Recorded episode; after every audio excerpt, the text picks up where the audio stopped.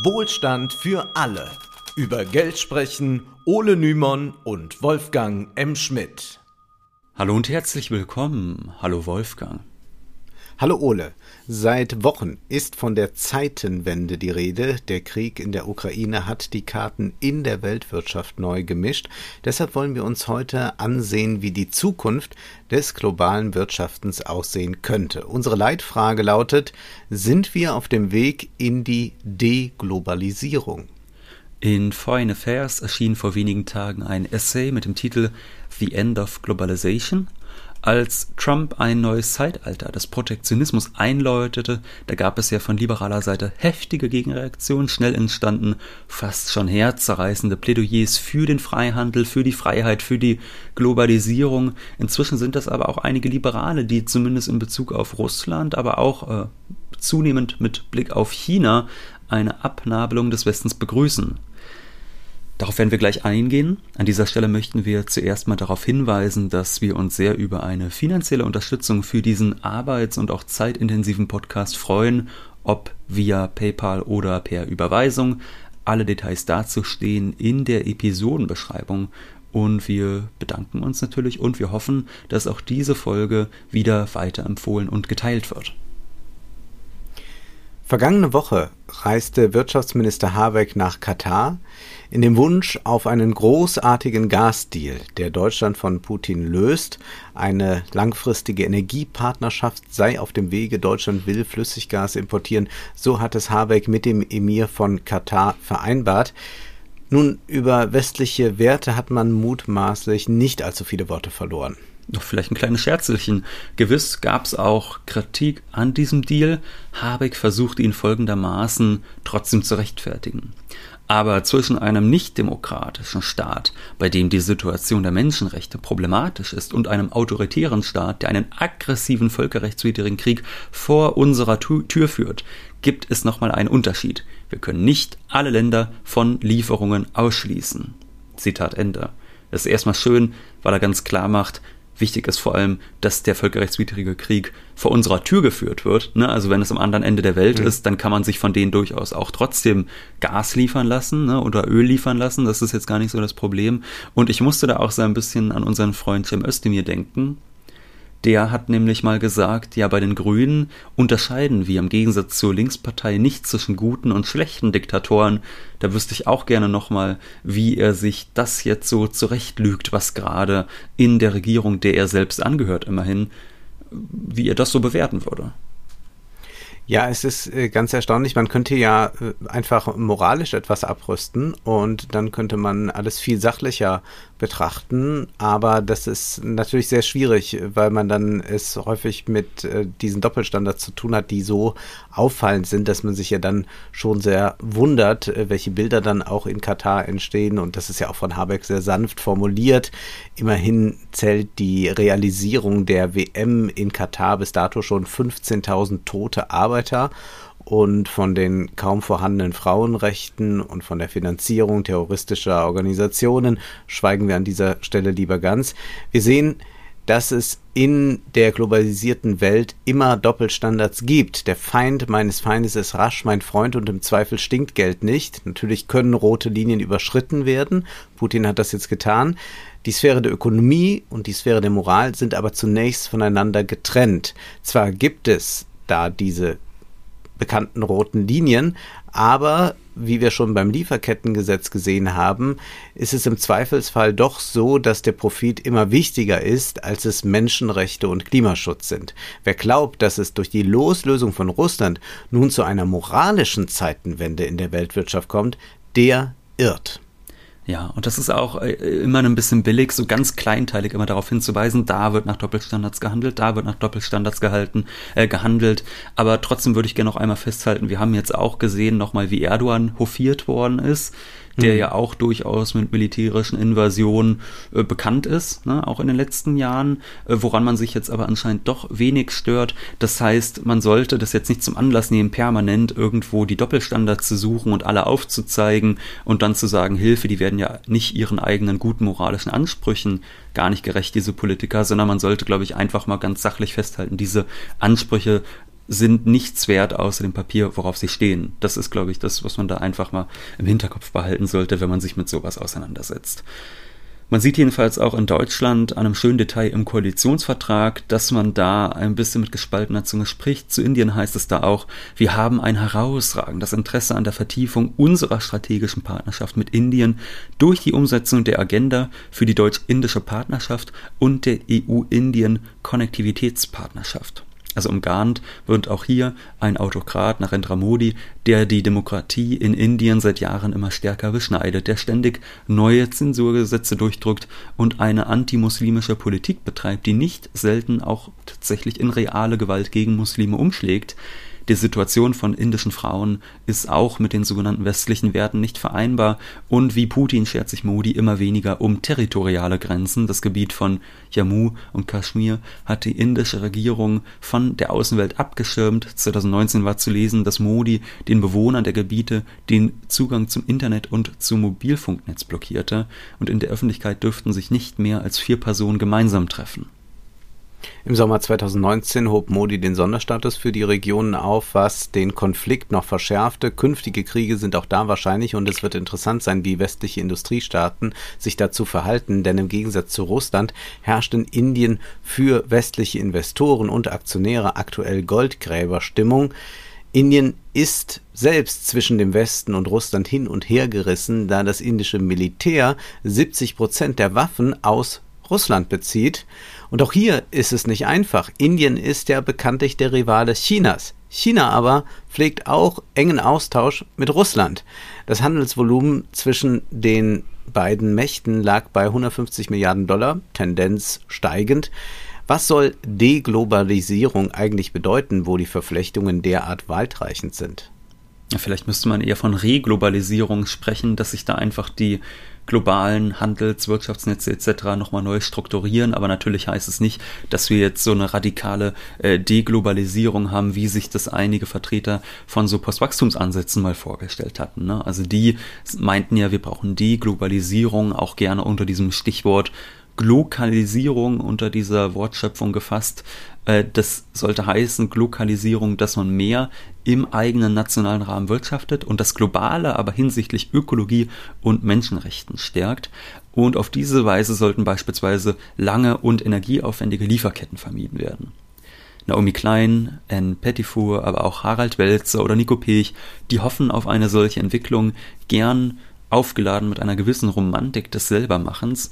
Ein Kerngedanke der Globalisierung war ja das genaue Gegenteil. Der Kerngedanke lautete, globales Wirtschaften, da können alle von profitieren, die Waren werden für die Konsumenten, zumindest im Westen, billiger, weil sie dort produziert werden, wo es aufgrund von Auflagen, Lohnkosten und Infrastruktur am günstigsten ist. Man hat da die Idee einer arbeitsteiligen Welt. Unternehmen können so profitabler wirtschaften. Zugleich sollen arme Länder davon profitieren, da Arbeitsplätze geschaffen werden und ausländische Investoren ins Land kommen. Dass diese Theorie oft mit der Wirklichkeit wenig zu tun hat, wissen wir. Die Arbeitsbedingungen und Löhne sind oft dramatisch schlecht. Die reichen Industrieländer und ihre Konsumenten profitieren von der Hierarchie, wenngleich das Outsourcing auch die westlichen Volkswirtschaften hart treffen kann, wenn Arbeitsplätze ins Ausland verlagert werden. Und dann können wir ja auch nochmal über die ökologische Belastung nachdenken, denn die kommt am Ende ja auch wieder irgendwo bei uns an, selbst wenn wir dann wenig CO2 emittieren. Von der ökologischen Belastung müssen wir ein bisschen sprechen, denn oftmals können Waren in Entwicklungsländern auch deshalb günstig produziert werden, weil die Politik dort nur niedrige Umweltstandards durchgesetzt hat, nicht zuletzt, um dies als globalen Wettbewerbsvorteil für sich zu nutzen. Nicht nur die Arbeit, auch der Dreck und die CO2-Emissionen werden damit ausgelagert, aber letztere kommen dann wieder zu uns zurück. Allerdings profitieren wir durch eine erstaunliche Produktvielfalt von der Globalisierung hier im Westen. Knappheiten kennen wir eigentlich kaum. Erst durch Corona hat sich das temporär geändert, geändert also wenn es Knappheiten gibt, dann entstammen die vielleicht unserem eigenen Geldbeutel, aber das liegt nicht daran, dass nicht genug Produkte im Supermarkt rumliegen würden. Nicht nur Hygieneartikel haben dann ja während Corona auf einmal gefehlt, auch Autozulieferer hatten und haben auch immer noch wegen der ausgedehnten Lockdowns in China Lieferschwierigkeiten. Vor einigen Tagen gab es die Meldung, dass knapp 300 Frachtschiffe vor chinesischen Häfen warten. Die Ladungen können nicht gelöscht werden, da sich die Hafenstädte wieder einmal im totalen Lockdown befinden. Man kann sicherlich festhalten, die Zero-Covid-Strategie war die vermutlich größte Fehlentscheidung der KP seit Jahren. Immer länger sind auch hierzulande die Wartezeiten für Neuwagen, sodass auch der Gebrauchwagenmarkt wie leergefegt ist und enorme Preissteigerungen zu konstatieren sind. Das Problem wird sich durch den Krieg in der Ukraine noch deutlich verschärfen. Deutsche Autohersteller, deutsche Autohersteller die importieren die für Autos unabdingbaren Kabelbäume aus der Ukraine was momentan gar nicht oder nur eingeschränkt möglich ist. Dadurch verzögern sich Produktionsprozesse immens. Bei BMW laufen die Bänder plötzlich wesentlich langsamer oder sie stehen ganz still und ähnlich sieht es bei VW aus. Dort arbeitet man daran, Kabelbäume demnächst aus anderen osteuropäischen Ländern und aus Nordafrika zu importieren. Viele westliche Unternehmen sind aus Russland geflohen oder müssen derzeit die Geschäfte ruhen lassen. Manche Unternehmen wollen aber auch bleiben, so beispielsweise Metro, Henkel und Bayer. Metro verweist auf die 10.000 Arbeitsplätze, darauf, dass das äh, Geschäft von 2,5 Millionen kleinen und mittleren Selbstständigen da dranhängt und so ist die Präsenz dann doch wichtig, zudem man auch konstatieren muss, es könnte Lebensmittel Knappheiten geben, beziehungsweise die Versorgung könnte ins Stocken geraten und das trifft dann die Bevölkerung, das trifft nicht Putin und das trifft auch nicht die Oligarchen. Ja, ich meine, in Deutschland, da sprechen wir über ein paar Prozent BIP-Verlust, der eventuell entstehen würde, wenn man tatsächlich so einen Importstopp verhängen würde. In Russland sprechen wir ja schon von ganz anderen Dimensionen. Also gehen da die, die Schätzungen jetzt ja schon so auf 15 bis 20 Prozent BIP-Reduktion in diesem Jahr. Und da muss man auch im Blick behalten, wir sprechen hier über ein BIP, das ohnehin schon viel geringer ist als hier in Deutschland. Wir hatten das vor ein paar Folgen schon gesagt, das BIP pro Kopf ist in Deutschland knapp viermal so hoch wie in Russland. Das heißt, Russland hat nur ein, ein Viertel so hohes BIP und das könnte jetzt auch nochmal einfach mal um ein Fünftel bis Sechstel schrumpfen. Also das sind ganz, ganz äh, schockierende Zahlen, die in großem Elend enden werden. Das muss man immer im Blick hm. behalten, auch wenn man äh, quasi erstmal natürlich mitfühlt mit den Ukrainern, die dort diesem Krieg ausgesetzt werden, aber es hat auch für die russische Zivilbevölkerung ganz verheerende Auswirkungen, was da jetzt passiert. Das darf man nicht ganz vergessen. Das sind, wie du sagtest, nicht einfach nur so ein paar reiche Oligarchen, die da getroffen werden. Jetzt haben wir schon gesagt, wie Deutschland als Importland getroffen ist von dieser Krise natürlich, die hier entsteht. Was würde passieren, wenn Deutschland nicht mehr importiert aus Russland? Weniger gravierend ist es sicherlich, wenn Deutschland nicht mehr nach Russland exportieren könnte.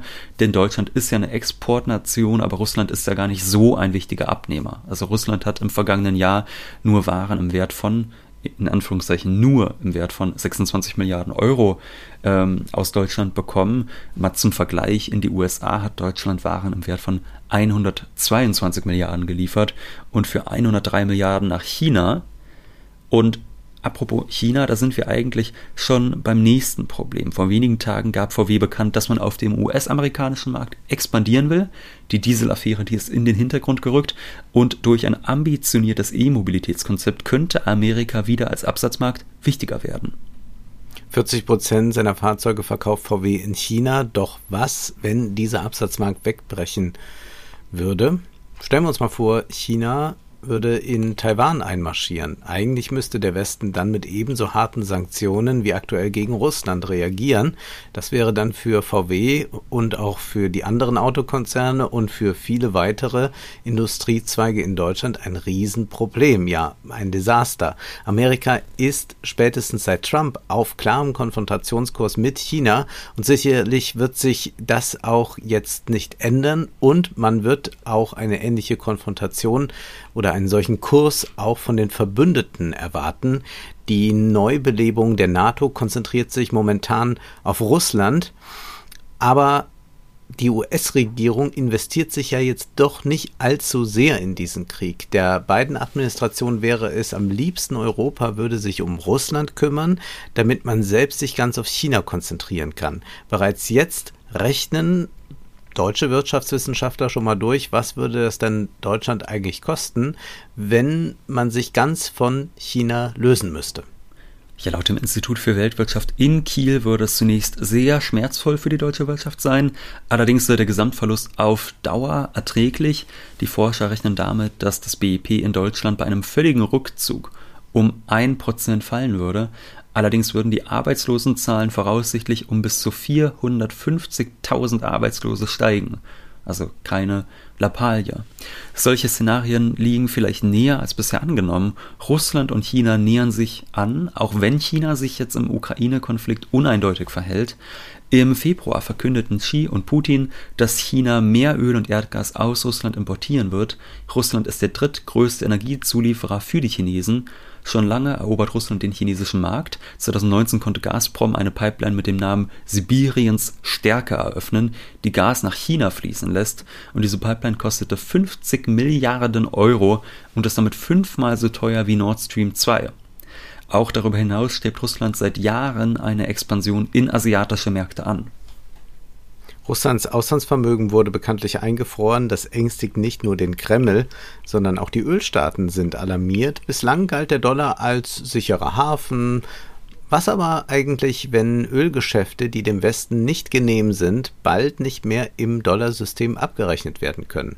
Gemunkelt wird bereits, dass Saudi-Arabien bald Ölverkäufe nach China in Renminbi abrechnen will. Damit würde man sich von der Dollarhegemonie lösen und der chinesischen Währung mehr Relevanz verleihen. Der Westen hat Russland vom SWIFT Zahlungsverkehrssystem abgekoppelt und auch den Zugang zu anderen grundlegenden Institutionen des internationalen Finanzwesens blockiert, etwa den zu ausländischen Banken und zum Internationalen Währungsfonds. Ja, das könnte Wirkung zeitigen. Wir müssen allerdings über den aktuellen Krieg hinausblicken, egal wie er ausgeht und wie gut er für den Westen ausgeht. Feststeht, dass sich der globale Kapitalismus neu strukturiert, beziehungsweise wird eine Entwicklung beschleunigt, die wir schon seit einer gewissen Weile beobachten können. Während hierzulande zum ersten Mal die breite Bevölkerung weiß, was überhaupt SWIFT ist, wird es Russland nicht überrascht haben, dass diese finanzielle Infrastruktur nun gesperrt ist. Spätestens seit den Sanktionen gegen den Iran sind die verschiedenen Machtblöcke alarmiert.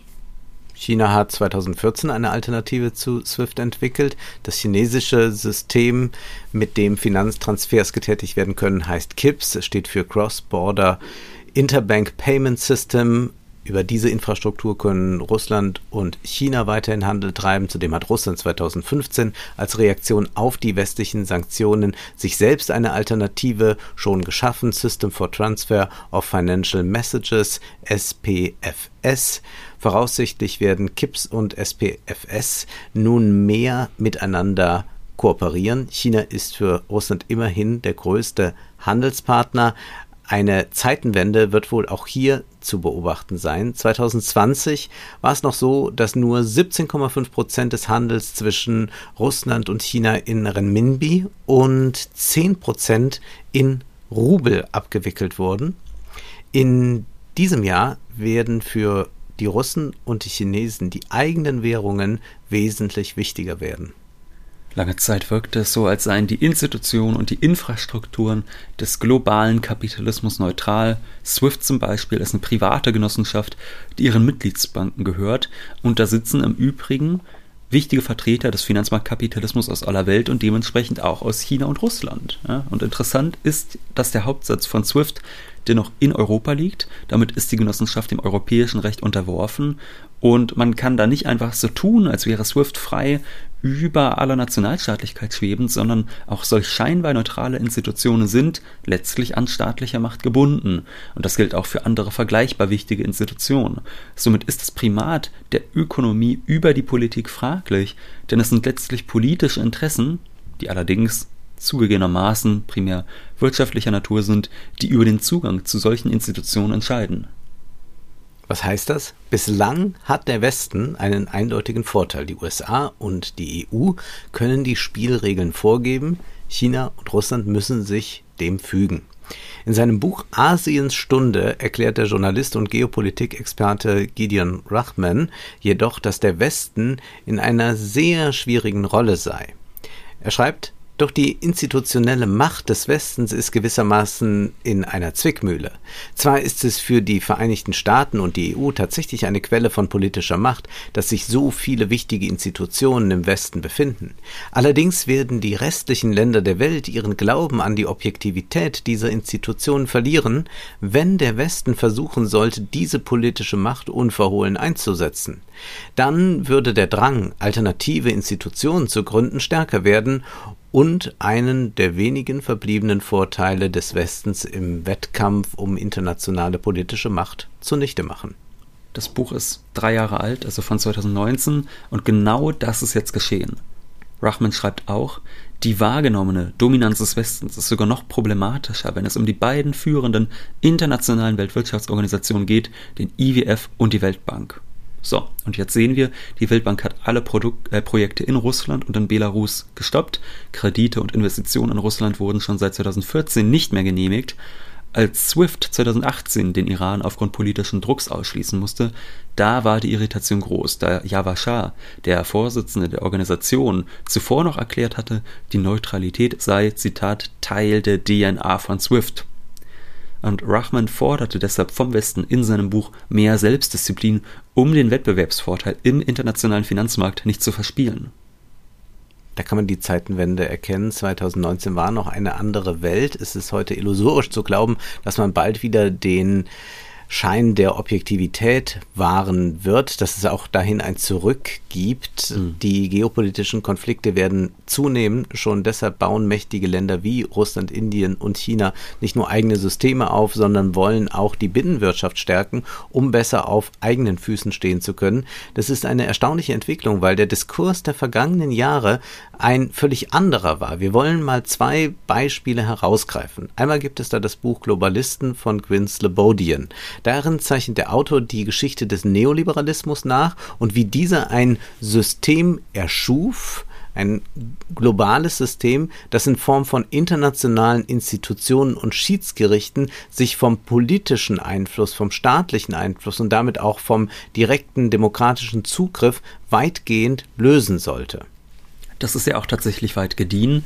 Jedoch ist es keineswegs so, dass Finanzmarkt und Konzernstrukturen völlig losgelöst von der politischen Sphäre sind. Die Politik hat, wenn sie willens ist, das war sie lange Zeit nicht, immer die Oberhand. Wenn zum Beispiel die Bundesregierung entscheidet, ab morgen wird kein Handel mehr mit Indien getrieben, dann müssen sich dem auch die Konzerne und die Aktionäre fügen. Und Slobodians Erzählung ist keineswegs falsch, aber wir erleben jetzt gerade eine Repolitisierung der Wirtschaft. Das hatten wir auch schon am Ende der letzten Folge festgestellt. Und das kann man auch in der Geldpolitik zum Beispiel betrachten. Ne? Da wurde ja auch lange gesagt, ach, die Geldpolitik ist unabhängig vom restlichen politischen Betrieb. Und jetzt sehen wir wunderbar, nein, überhaupt nicht. Die ist den gleichen Sachzwängen in Anführungszeichen unterworfen, wie die restliche Politik auch. Und das hängt alles zusammen. Also der Staat tritt wieder stärker als ideeller Gesamtkapitalist hervor und in dem Zusammenhang ist nicht nur der Trend zu Deglobalisierung, sondern auch die gezielte Abschottungspolitik, die mitunter auch stattfindet, zu begreifen. Und hier kommt ein zweites diskursprägendes und diskurswiderspiegelndes Buch ins Spiel, das heißt Mauern, die neue Abschottung und der Niedergang der Souveränität von Wendy Brown. Die These der Politologin lautete, dass zwar überall Mauern errichtet werden oder werden sollen, sie bezieht sich da zum Beispiel auf Trumps Mauer gegen Mexiko, dies aber trüge nur darüber hinweg, dass im globalen Kapitalismus alle Mauern längst gefallen sind. Die Mauern verleihen Machthabern folglich nur noch den Schein von Souveränität, während die eigentlichen schrankenlosen Geschäfte von Konzernen und an den Finanzmärkten verschleiert werden. Dem ist aber nicht so, beziehungsweise nicht jetzt mehr so. Wir sehen gerade, wie sich das extrem verändert.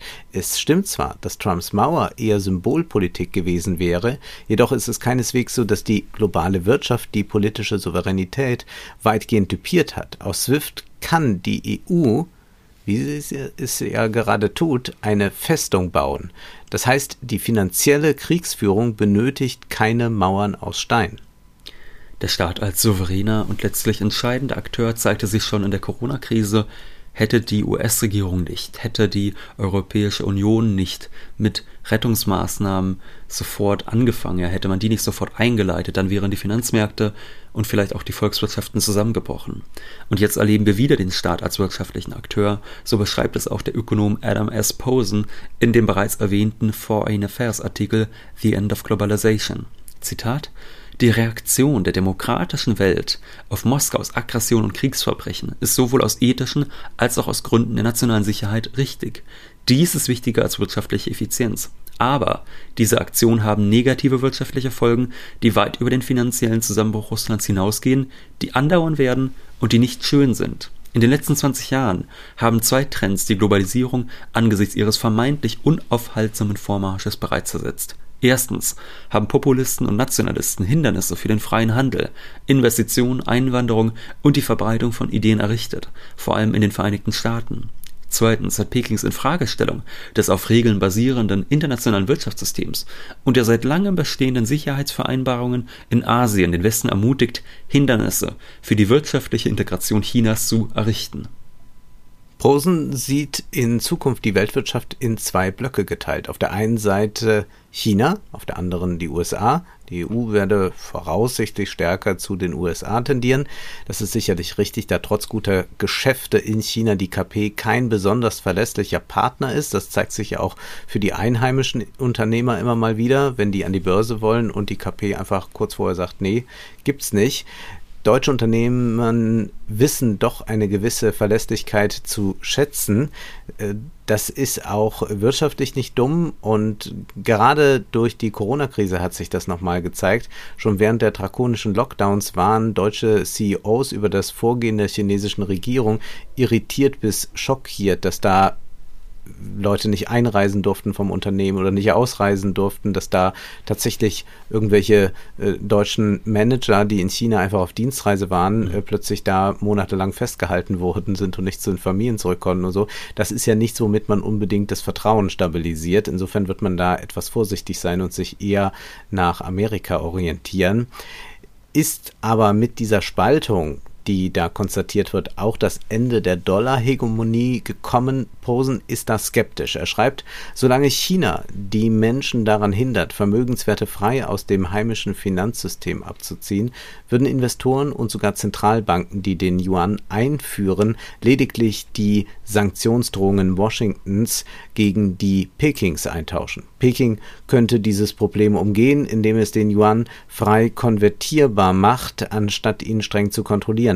In diesem Fall würde der Wert des Yuan jedoch wahrscheinlich über einen längeren Zeitraum stark sinken, so wie es von 2015 bis 2016 der Fall war, als China vorübergehend sein Kapitalkonto öffnete, weil Milliarden von Menschen, die ihre Ersparnisse in China halten, verzweifelt versuchten, ihre Portfolios zu diversifizieren, indem sie ihr Vermögen auf der Suche nach höheren Renditen in andere Länder verlagern. Der Dollar wird wohl noch lange Zeit zu attraktiv bzw. zu sicher sein, als dass Anleger vom Dollar in den Yuan fliehen.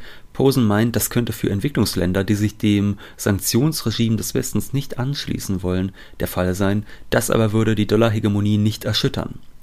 Interessant ist, dass Posen die Rolle des Militärs in den Vordergrund rückt. Zitat, je mehr die wirtschaftlichen Spaltungen durch die Spaltungen harte Mächte verstärkt werden, desto mehr werden die Regierungen ihre Finanzsysteme auf ihren primären militärischen Beschützer abstimmen. Das heißt, die Europäer, die weiterhin mit Washington kooperieren, die bleiben dem Dollarsystem treu und wenn sich andere Staaten jedoch mehr unter die Protektion China stellen, werden sie eventuell dem Renminbi-System sich anschließen.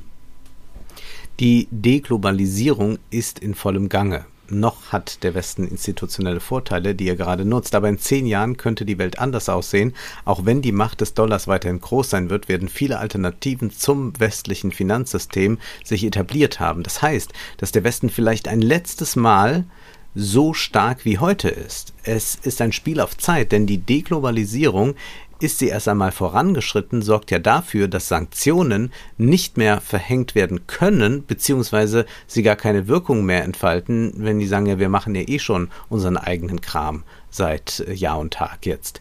Diese Deglobalisierung macht die Welt also keineswegs friedlicher und weitere Probleme kommen auf uns zu. Posen prognostiziert eine Zunahme der Korruption, da die heimischen Industrien bevorzugt behandelt werden. Insofern lohnt es sich natürlich für Unternehmen, sagen wir mal, eine enge Partnerschaft mit Politikern einzugehen. Innovationen könnten dadurch jedoch auch gehemmt werden, wenn nämlich der internationale Austausch nachlässt. Allerdings übersieht Posen hier, dass der Staat als Investor in der Vergangenheit für erhebliche Innovationsschübe gesorgt hat und dass das keineswegs nur der globale Wettbewerb war, wie es gerne heißt. Der funktionierte bislang vor allem über Preise. Patrick Kaczmarczak hat in seinem Buch Kampf der Nationen am Beispiel der Autoindustrie gezeigt, wie der Wettbewerb zwischen den Staaten die Produkte nicht verbessert, sondern nur den Preiskampf verschärft hat. Und mit noch etwas ist zu rechnen, eine Deglobalisierung könnte für weniger Wachstum sorgen. Fast scheint es, als würden jetzt Postwachstumsträume wahr werden. Posen rechnet mit einem Sinken der durchschnittlichen Renditen, da Investoren und Anleger nach dem Motto Sicherheit vor Profit vorgehen werden. Also sie werden nicht überall in Länder investieren wollen, bei denen nicht sicher ist, ob da nicht durch irgendeinen Konflikt demnächst Sanktionen drohen. Zudem wird dann auch eine Diversifizierung schwieriger, denn was sollen dann westliche Anleger tun, wenn sie in Tech-Aktien aus China investieren wollen, aber es gar nicht mehr können? Das bedeutet jetzt aber nicht, dass dieses weniger an Wachstum und Rendite einen positiven ökologischen Effekt haben wird, ich meine, da werden sicherlich auch andere Unternehmen vor Ort dann vielleicht einspringen, die das Loch wieder füllen werden und noch die ein bisschen dazu, Dreck machen, ja. Die dann ein bisschen Dreck machen, ja, völlig richtig, klar. Das wird mutmaßlich genauso passieren. Eher ist das Gegenteil zu befürchten, wo Machtblöcke nicht mehr miteinander verflochten sind, also trotz gewisser Antagonismen noch gemeinsame Interessen teilen, sondern wo sie sich komplett feindlich gegenüberstehen, da wird es noch schwieriger werden, einen globalen Konsens über klimapolitische Maßnahmen zu erzielen, da jedes Land noch stärker als zuvor die eigenen Interessen priorisiert. Es könnte also ungemütlich bleiben. Nun möchten wir noch auf die am vergangenen Samstag erschienene Literaturfolge hinweisen, in der wir uns mit dem Metaverse-Roman Snow Crash von Neil Stevenson, Stevenson beschäftigen. Wollen wir sagen, dass wir gelitten haben? Ja, das können wir schon mal an das dieser Stelle sagen. Das können wir schon mal sagen, ja. Es war sehr schlimm. es war sehr schlimm und äh, wir verarbeiten das dann, wie schlimm es war in diesem Gespräch, das wir geführt haben. Jetzt ist aber erst einmal Schluss für heute, denn Zeit ist Geld. Prosit. Das war Wohlstand für alle. Ihr könnt uns finanziell unterstützen über paypal.me-ole und Wolfgang oder über die in der Beschreibung angegebene Bankverbindung. Herzlichen Dank.